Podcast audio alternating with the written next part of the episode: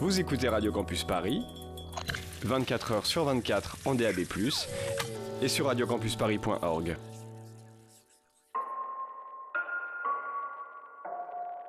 Vous écoutez MapMonde, l'émission géographique et musicale, sur Radio Campus Paris. Bruxelles V, Bruxelles, Bruxelles V. I'm going down to Tijuana and have a good time.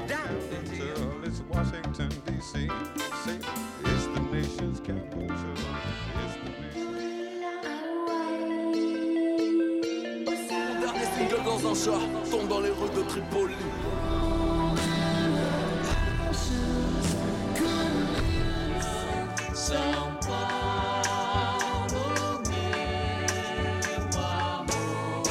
qui fait de Paris un petit faubourg Valence et la banlieue de Saint-Paul-de-Vence.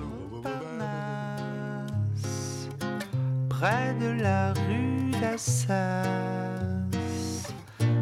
suis saoulé en t'écoutant parler.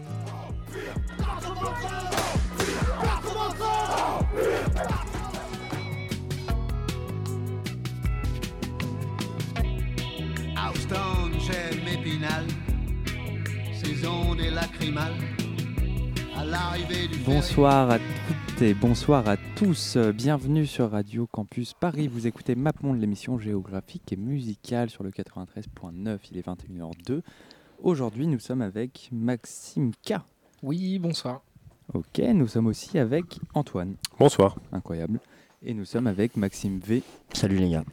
qui a pu être là. euh, Exactement. Oui. Je sais plus. malgré Je suis arrivé euh, à temps. Malgré quelques péripéties. péripéties, qui est là. Et euh, aujourd'hui, euh, nous allons euh, dans la petite ville de Louisville. Grosse ville, c'est une, Grosse une ville assez grosse ville. quand même. Alors, il faut dire Louisville. Louisville. Ah bah voilà. Et on, su- on supposait que On c'était supposait. une ville probablement française à l'origine. Aucune idée. Et on va faire Mais euh, pareil ça se dit Louisville. Très Ok. Louisville. et on va faire quelque chose de particulier. On va commencer avec un long morceau et on se retrouve après. Donc c'est parti.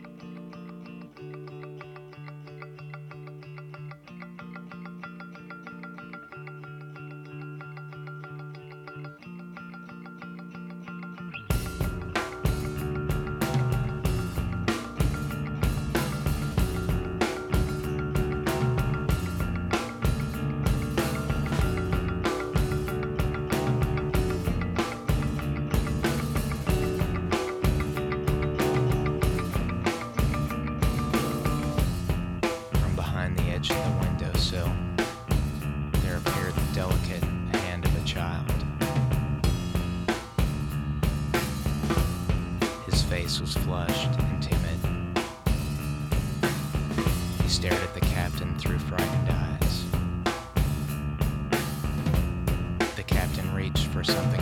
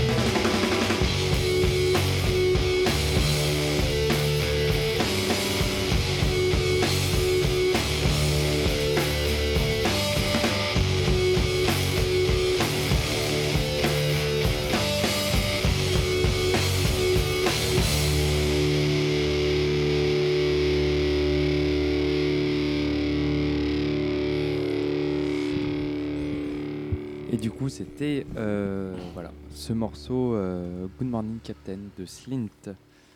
Euh, Waouh ah oui, c'est pour ça en fait. Ouais. Donc oui, Slint, peut-être le groupe le plus emblématique en tout cas de cette petite ville du Kentucky, de Louisville, qui est un groupe qui a été composé principalement de Brian McCann, David Pajot. Ensuite, il y a eu des, euh, euh, des, des différents bassistes, il me semble, euh, euh, Watford et Ethan Bucker, qui ont été bassistes à des moments différents.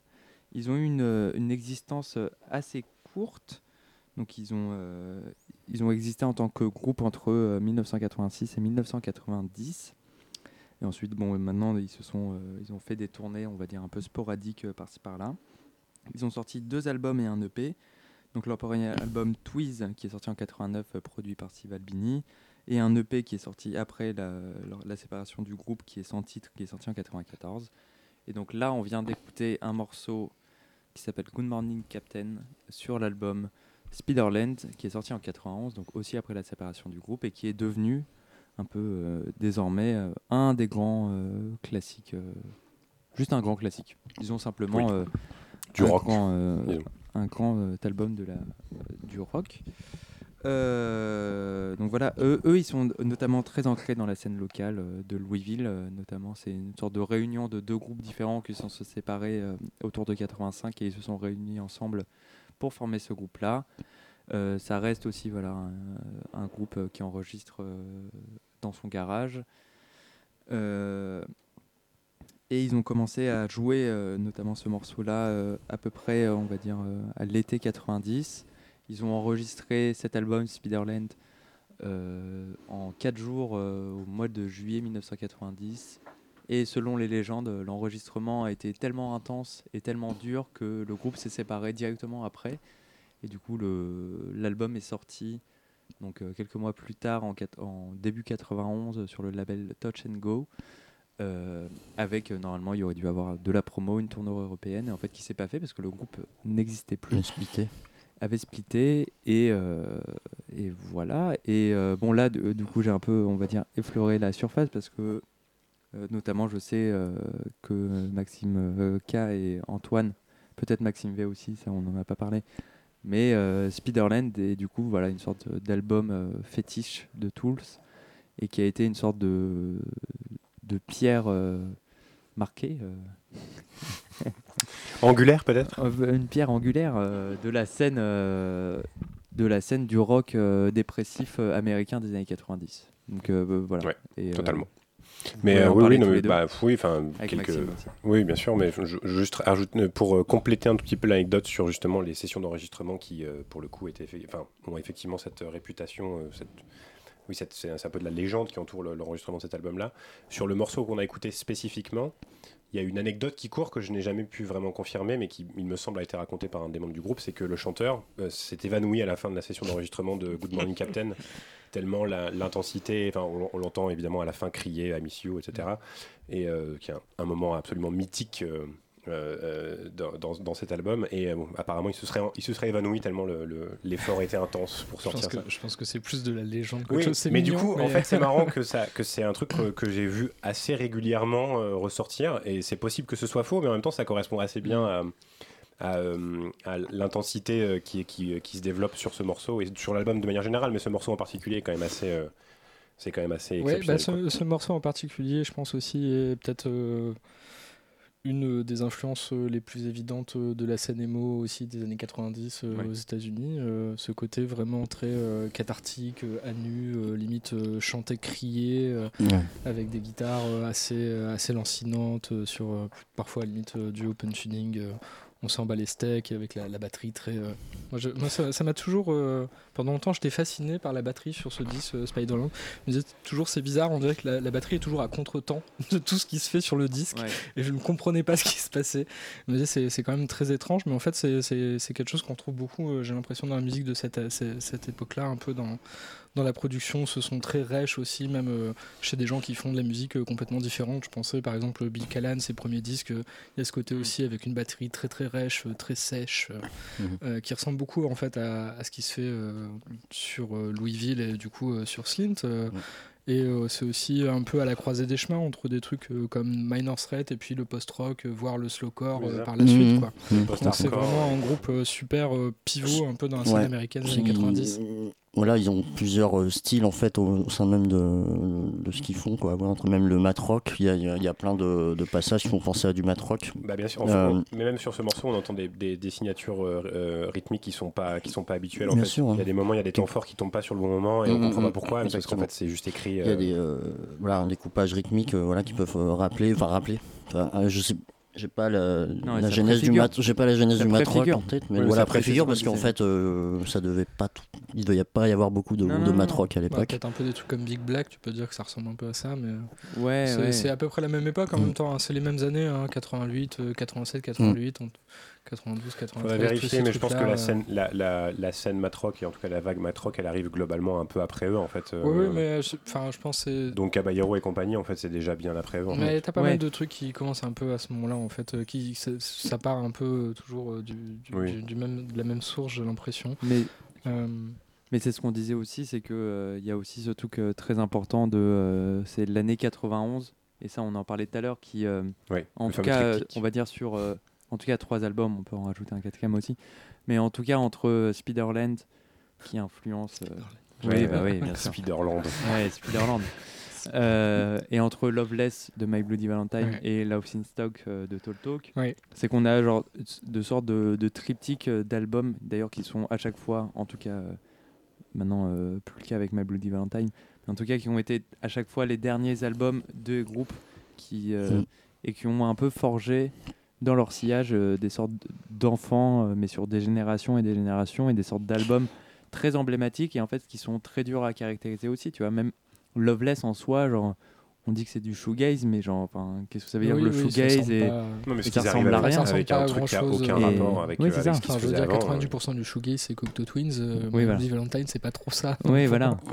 Et tu vois, Euh, sur euh, Spiderland, maintenant, on dit voilà, c'est du mad rock, du post-hardcore Mm. ou du post-rock. Ouais. Mais Talk, c'est pareil, hein. Talk, c'est pareil? En groupe actuel, je pense qu'il y, a- il y a la dispute qui fait des albums un peu comme ça aussi. Je sais pas si vous connaissez. oui, bien sûr. Euh, et, euh, tu vois, tu sens vraiment l'héritage, euh, euh, là-dedans, un peu quoi. entre Mm. les deux, euh, Mm. Post-hardcore, post-rock. Puis le côté, tout ça, euh, de spoken word des- aussi. des Bermudes, un Ouais. peu. Ouais, euh, Mm. Mais du coup, il faut bien, évidemment, il faut se rappeler, c'est 91. Donc en fait, à cette époque-là, euh, personne ne fait des, des disques comme ça en fait. Je pense Oui, ça, le- c'est- c'est ça, qui est dingue. C'est ça la force du truc aussi. Et puis que les mecs avec 18-19 ans, Bah, quand ils ont en enregistré plus. ça, quoi, tu te dis, bon, Qu'est-ce que vous faisiez vous à euh, 18 ans pas ça. c'est sûr. Buvez des bières. C'est sûr. Eux aussi probablement, mais ils faisaient aussi des albums incroyables. Bon voilà, qui on pourrait euh, sûrement euh, Parler euh, Oui. de Slint et de Spiderland. Euh, on se disait que c'était. euh, Voilà. voilà. On s'est dit, euh, tiens. Important. euh, on, on- on a, c'est on a ça, écouté, on pourrait euh, aussi parler beaucoup de euh, l'ancrage aussi, euh, ce qu'on fait jamais, hein, mais euh, de l'ancrage à Louisville, euh, de euh, groupe et de ça, on en reparlera plus tard de ce que sont devenus les membres du groupe, Ouais. qu'est-ce qu'ils ont influencé, genre où est-ce qu'ils sont allés. Bon, Mm. en fait, on aurait dû faire une émission Slint et là peut-être. Mais c'est euh, un peu une émission Slint. c'est un peu, bah oui, Un parce peu. que On dirait pas comme Bah ça, oui. mais en vérité. parce que là, il me semble que c'est toi Mais il qui présente peu- le prochain oui, morceau, sûr, ouais. et ça, c'est il y a quand un même lien très direct, important. ouais, ouais. bien sûr. Euh, bah oui, oui, parce que le pro- prochain morceau, c'est vraiment une transition incroyable. Bah Euh, c'est un morceau de Bonnie Prince Billy, euh, qui euh, de son vrai nom s'appelle Will Oldham, et c'est une figure assez importante de la musique de Louisville. Déjà parce que je pense que c'est l'artiste le plus connu et reconnu qui vient de là-bas et qui est encore en activité, en tout cas en activité régulière hein, par rapport à d'autres. Et et puis il est là depuis, euh, il est là-bas depuis longtemps, euh, au moins depuis 91 du coup, depuis euh, Spiderland, parce qu'effectivement c'est lui qui a pris la photo de, de la pochette du disque, euh, qui est assez iconique. Euh, donc on sait qu'il est là depuis longtemps. Je me demande si on le voit pas d'ailleurs dans le documentaire euh, sur euh, Oui, il y a des chances. ouais. Euh, donc c'est vraiment une figure assez, assez présente et euh, bon, lui c'est pareil, c'est un mec qui a fait plein plein de choses. Euh, il a commencé plutôt sur un truc un peu folk minimaliste, un peu dans le même délire que Smog, euh, Bill Callan, euh, ce genre de choses. Et puis après il est parti sur un truc un peu plus euh, country alternative, après un peu pop euh, rock folk. Enfin il est toujours un peu... il est toujours un peu dans, dans- dans des, dans des trucs différents. Il, bon, il, sort une chier d'albums. Moi, j'ai un peu perdu le compte parce qu'il en sort parfois deux, trois par an. Un peu trop, ouais. Mais là, du coup, j'ai choisi un morceau de son premier album sous le nom de Bonnie Prince Billy qui s'appelle I See a Darkness, et qui je pense est son disque le plus connu, euh, qui est sorti en 1998. Donc, on est un peu après les années euh, Louisville euh, avec Slint, etc. Et donc, lui, il a déjà quelques disques derrière lui. qu'il a sorti avec son frère notamment sous Palace Music, Palace Brothers, etc., etc. Et donc là, il est avec un groupe et il décide de faire un peu une sorte d'album de folk rock. Moi, je trouve que ça peut avoir parfois des airs de certains albums de Neil Young des années 70 qui sont un peu plus énervés, un peu plus sombres. C'est un peu ça. Il y a moins le côté country qu'il y a plus sur ces albums acoustiques qui sont parfois un peu chiants, on va pas se mentir. Et euh, je pense qu'en fait c'est son meilleur disque. Euh, moi je vraiment je, l'ai réécouté là, ça faisait très très longtemps que j'ai pas réécouté. Le disque est toujours bien alors que lui me saoule. Personnellement ça fait des années que arrêté de suivre ce qu'il faisait, mais je trouve que le disque est vraiment bien et euh, et donc là, le morceau que j'ai choisi s'appelle Another Day Full of Dread. Et c'est un album de dépression, mais qui en même temps est un peu léger, joyeux. C'est Bonnie Prince Billy, quoi. C'est rigolo. Et c'est parti.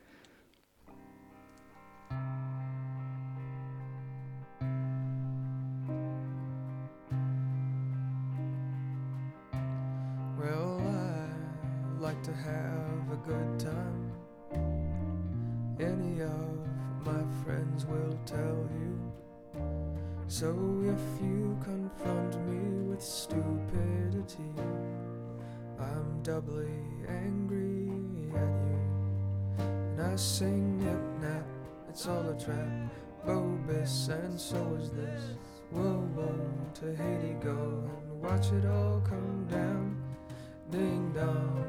Song. Sure do say something's wrong. Smile a while, forget the pile, and watch it all come down.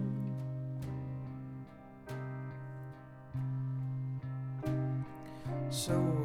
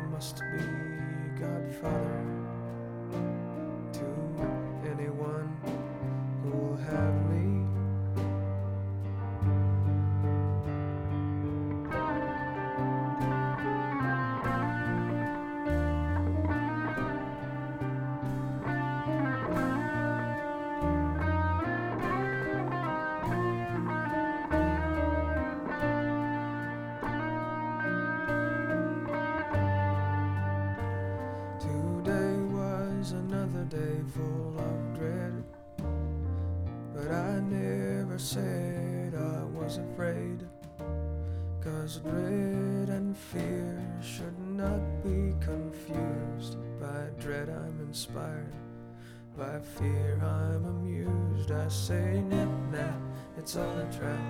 Oh, this and so is this. Oh, oh, to Haiti go and watch it all come down.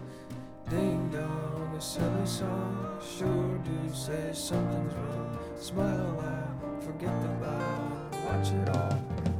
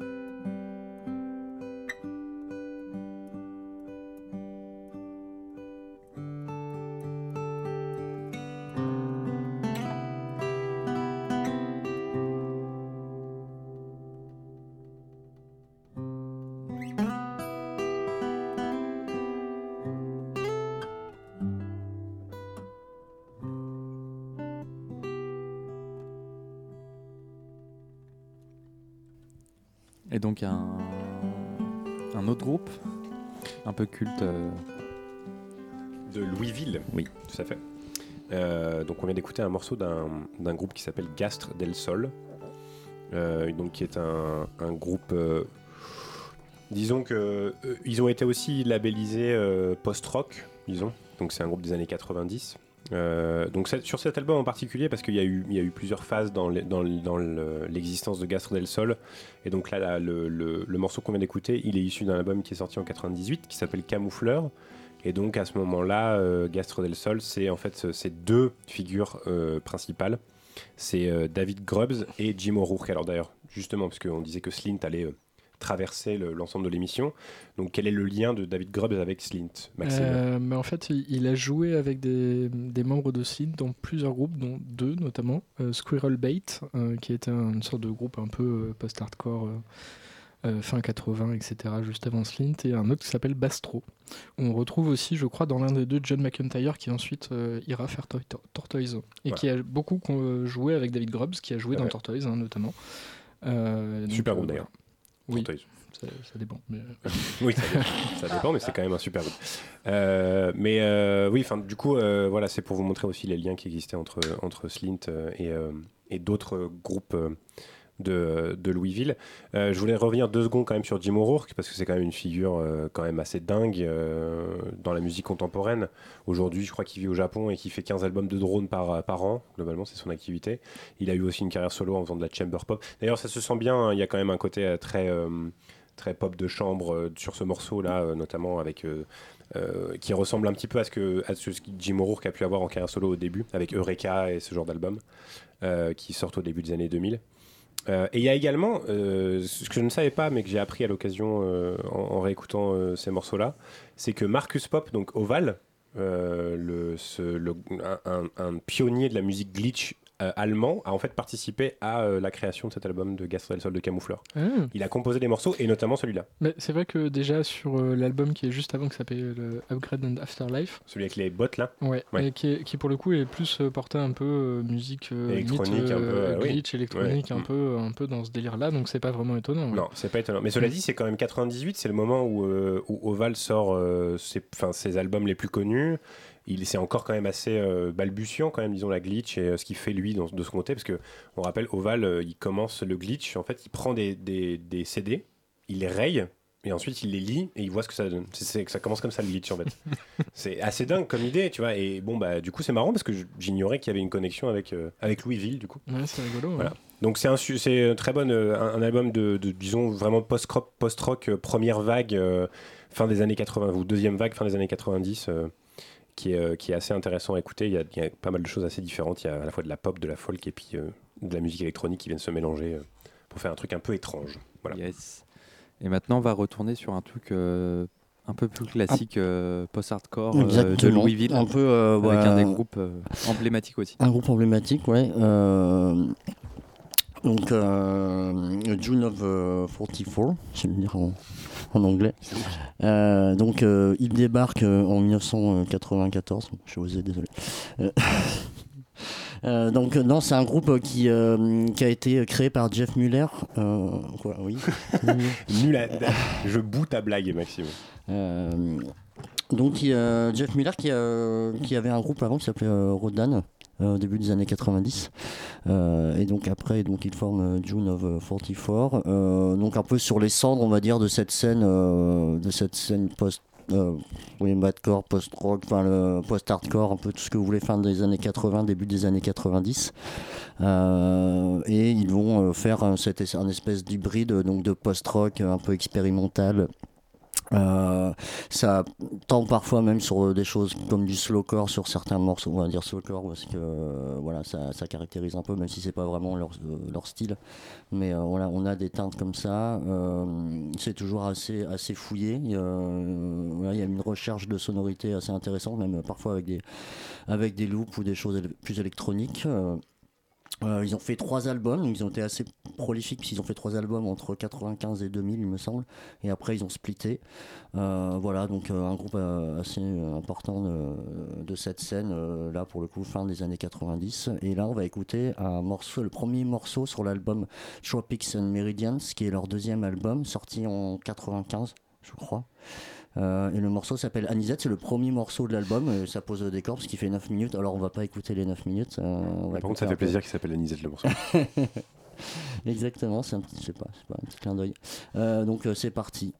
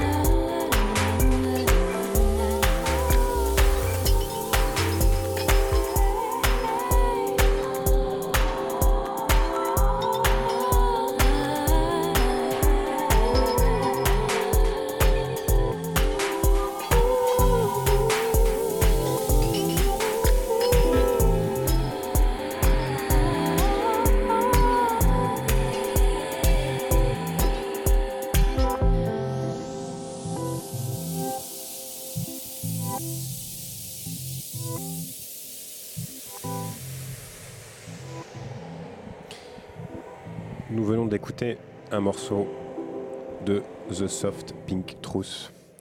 Traduction Euh, la, la, la, vraie- la vérité rose, douce. Douce. Voilà. Je sais pas de quoi ça parle. Euh, non, mais bon. Euh, qui est un, en fait, donc, qui est un groupe qui est un side project. Alors je sais pas comment ça se dit en français, enfin projet euh, Projet parallèle. parallèle, voilà, Euh, de, de Drew Daniel qui est euh, la moitié. le bilingue. La, mo- la, la mo- mais je, oui. Je suis pas traducteur. Eh Euh, la moitié euh, du groupe Matmos, dont on a déjà parlé, il me semble, hein, euh, ici. On a dû passer un morceau de Matmos ou pas, je sais plus. Euh, qui est un groupe de musique électronique euh, type, disons, IDM, électro-acoustique, euh, musique concrète, euh, etc., euh, dans cet esprit-là. Donc là, c'est la, le- le- la moitié de ce groupe-là, donc qui s'appelle Don Daniel. Et donc là, on vient d'écouter un morceau qui s'appelle Oui, qui est tiré de- de- du dernier album de Soft Pink Truth qui est sorti il y a l'année dernière. Ouais. Euh, et, euh, et en fait, c'est intéressant parce que le groupe a commencé. En fait, c'est un pari euh, qui a été lancé par un, par un musicien qui s'appelle Matthew Herbert, qui est un type qui fait de la musique un peu bruitiste, euh, euh, musique concrète, etc. Et qui en fait qui a, qui a lancé un pari en disant à Drew Daniel, je parie que tu peux pas faire des covers de house avec des morceaux de darkcore punk. Mhm. Et en fait, le projet The Soft Pink Truth commence comme ça. Et, et il dit, bah, let's go. Et, et en fait, il commence, et les premiers albums de The Soft Pink Truth, c'est en fait des covers house de morceaux de hardcore punk. Ouais, Donc, il y a un le- truc assez étrange quand même. Le euh, premier disque, ouais. voilà. Et en fait, après, du coup, il, ça devient un, un- un- un vrai, euh, un vrai euh, projet de house, et notamment avec, ce, avec ce- cet album-là, qui, est- qui pour moi reste un des, un des projets de house les plus intéressants de l'année dernière. Ah oui, oui, c'est sûr, clairement. ouais. Voilà. Et alors, et en fait, il en a fait un aussi je- je- entre les deux, qui est aussi là pour le coup, c'est l'idée, c'est de faire des reprises house de classiques du black metal. Et ça a été euh, très très mal reçu par la communauté Ah black metal. Mais en même qui temps, était- les- Parce qu'en fait, du coup, il avait fait une, une reprise du morceau black metal de Venom, Ouais. euh, où ils avaient fait un clip avec. euh, alors lui, il est LGBT, il s'affiche, etc. Ils avaient fait un clip où ils avaient mis du rose partout, ils faisaient des. Enfin, ils faisaient des signes sataniques, mais euh, fluorescents aïe. dans tous les sens et tout. les mecs venaient euh, les insulter dans les, dans les commentaires sur YouTube. Allez voir la vidéo, je vous invite à aller voir Soft Pink Truth Black Metal. La Alors, en plus, le euh, morceau est vraiment bien, c'est sûrement un des meilleurs morceaux de l'album. La communauté métal n'est pas particulièrement connue pour son ouverture. Effectivement. Euh, sous- sur n'importe quel sujet que ce soit d'ailleurs. Oui, de, mais tout à fait, euh, bien sûr, de droite. Metal, c'est de droite. Bah oui, mais Oui. c'est pas ce n'est ni le moment ni l'endroit de discuter de ça, mais effectivement Mais c'est plutôt tout, en droite. Ce qui est chiant parce qu'en fait c'est super le métal, mais bon. Il y a- il y a- Non, mais euh, essaye pas de. Voilà. Assume et passe à autre chose. Quoi. Mais j'ai rien à assumer, c'est Ouais, pas moi ouais. qui c'est pas moi qui ai fait le, le- le- le clip. Euh, et donc voilà, donc euh, super album de house en tout cas l'année dernière. Ouais. Si vous avez envie de, c'est une house très subtile, euh, très douce, euh, comme, comme comme le nom l'indique. Ouais, c'est assez, euh, assez ambiant, euh, en Ouais. même temps très enlevé. Un côté très euh, rythmé. Ouais, ça revient par qui- moment. il y Et a un petit morceaux, côté, euh, euh, tu mets ça quand tu fais ton yoga, quoi. Hein? Allez, C'est- oui, c'est on parle là-dessus. Non mais il y a vraiment des morceaux qui sont quasiment ambiant en plus. hein, Ouais, ouais, non, euh, mais clairement, ouais. Et puis c'est un album qui est construit sur la longueur. Enfin, c'est pas des morceaux qui sont coupés les uns après les autres. Il y a une continuité. Mais c'est sorti dans- en plus euh, pendant le deuxième confinement, peut-être. C'est possible, ouais. Et je pense que ça a été vraiment pile la période pour sortir ça. Ça a un- vraiment un côté, euh, ce disque, euh, genre album que t'as réfléchi pendant une année où t'avais rien à faire. tu sais, vraiment très introspectif. Bah, surtout quand on connaît l'histoire de ce, de ce projet, en fait, qui est quand même assez étrange. Oui, bah qui ouais, se ouais, démarre sur un pari et qui finalement arrive sur, Mm. Sur cet album, qui a été célébré quand même globalement sur, dans la communauté euh, Dance House, Internet. dans la communauté Internet. Voilà. Donc super, écoutez cet album, c'est super. Euh, Drew Daniel, euh, aka The Soft Pink Truth. Ok, ok. Euh, maintenant, on va passer à autre chose, il me semble. Ouais, rien à voir. Euh, je vais vous parler d'un groupe qui s'appelle The Oxfords. Donc un groupe de pop euh, des années 60 euh, de Louisville. Euh, donc euh, un peu comme dans beaucoup de villes américaines, ils ont eu cette petite, petite vague de, pop un peu insufflée par, par, les, par les Beatles et d'autres groupes anglais. Euh, et c'est l'un des groupes les plus populaires de cette période-là. Ils étaient euh, tous étudiants euh, quand ils ont monté le- leur groupe. Donc l'un des le principal musicien de ce groupe, c'est Jay Petache. Petache, je sais pas comment, je suis désolé, hein, je sais pas trop comment on le dit. Il y a très peu de sources hein, sur son nom. Et euh, donc voilà, ils ont, ils ont monté, euh, monté ce groupe euh, dans les années 60, euh, alors qu'ils étaient sûrement au lycée. Et de, sûrement ils devaient faire un peu les baloches et les fêtes de... Oui, qu'est-ce qu'il y a J'ai dit faire un peu les baloches, j'avoue que ça me. Tout, en, tout en sortant quand même des, des EP par-ci par-là. Enfin, tout, ce beau, tout ce beau monde quand même se, se mixe, euh, ce, qui est, ce qui est un peu intéressant peut-être je sais pas, dans, dans ce groupe, c'est que voilà, il y, a eu, plusieurs formations au fur et à mesure des années. Donc entre 65 et 72, l'année où il ne s'est plus rien passé pour eux. Donc ça oscille entre euh, la pop, euh, un peu rock, funky, voire jazzy, euh, en fonction des, des instrumentistes dont ils vont disposer. Euh, voilà, là le morceau que j'ai choisi, c'est euh, un morceau qui s'appelle Sunflower Sun de 1967. C'est un deux titres qui a pas mal marché à l'époque. Euh, voilà, on va s'écouter ça, ça dure deux minutes, c'est tranquille.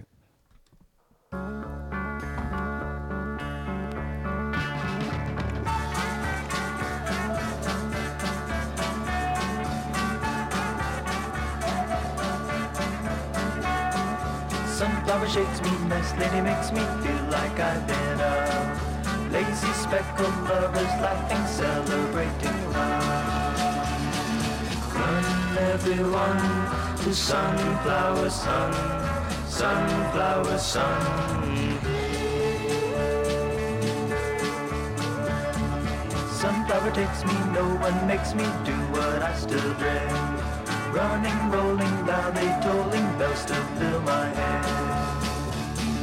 Run everyone to sunflower sun, sunflower sun.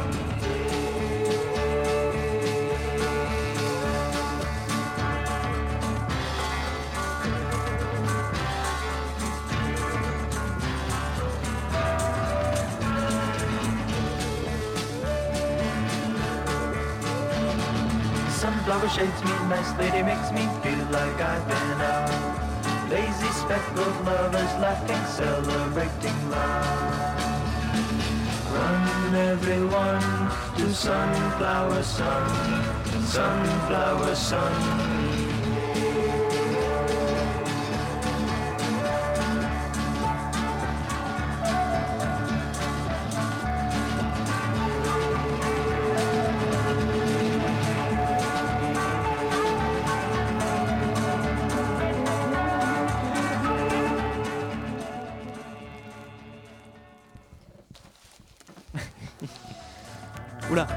Ça reprend, Ça ça reprend. Waouh, waouh.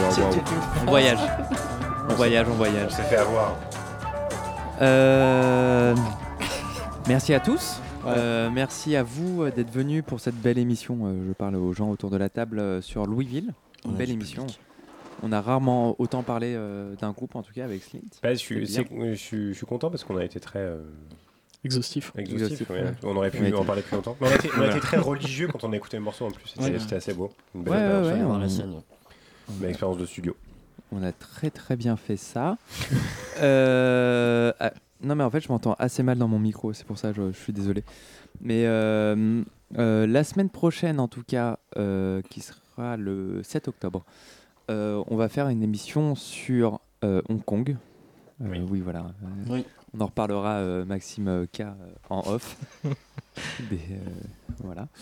Euh, en tout cas, nous, on est assez contents euh, de, re- de cette reprise. Euh, normalement, on espère sur l'année, on aura des choses un peu plus, des choses excitantes à vous proposer. On espère, si on y arrive. En tout cas, allez nous suivre sur Facebook et sur Instagram d'une façon assez classique.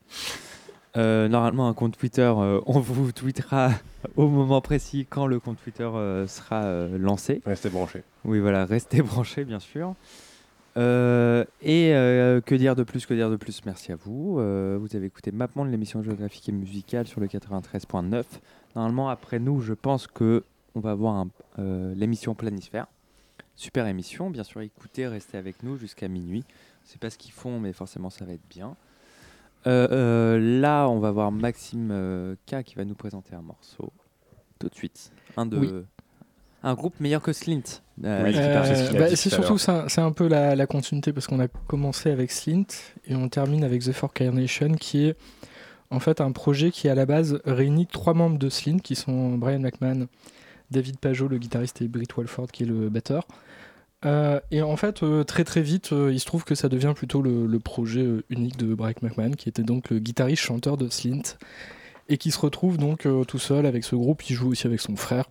Euh, J'ai même vu, donc il y a John McIntyre, je crois, qui produit l'album de Tortoise, et je crois qu'il y a Kim Deal aussi qui était crédité sur le disque pour je ne sais quelle raison. Mais euh, voilà, donc euh, Kim Deal euh, des Breeders, euh, Pixies, Café, etc.